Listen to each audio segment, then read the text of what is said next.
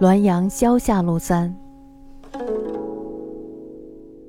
乙卯七月，杨公在苑家口，遇僧合掌作礼曰：“相别七十三年矣，相见不亦斋乎？”是驴舍所买皆素食，因与共饭。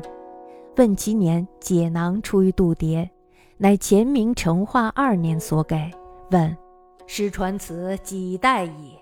据收之囊中，曰：“公疑我，我不必再言。”时未毕而去，竟莫测其真伪。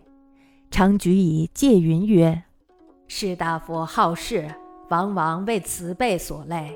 即真仙真佛，吾宁交臂失之。”乾隆乙卯年七月，杨公在苑家口遇到了一个和尚，和和尚合掌行礼，说。相别已经七十三年了，相见不请我吃一顿斋饭吗？恰好旅社买的都是素食，于是便和他一起吃饭。杨公问和尚多大年纪了，和尚解开了行囊，拿出了一份度牒。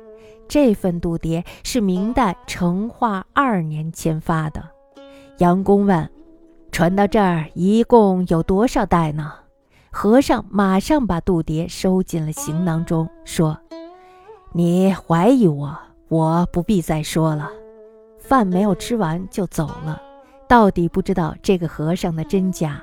杨公曾经用这件事儿来告诫我说：“士大夫们好奇，往往被这一类人牵连着。即便是真仙真佛，我宁可当面错过。”大家可以细品一下这个故事，我觉得这个故事是挺有深意的。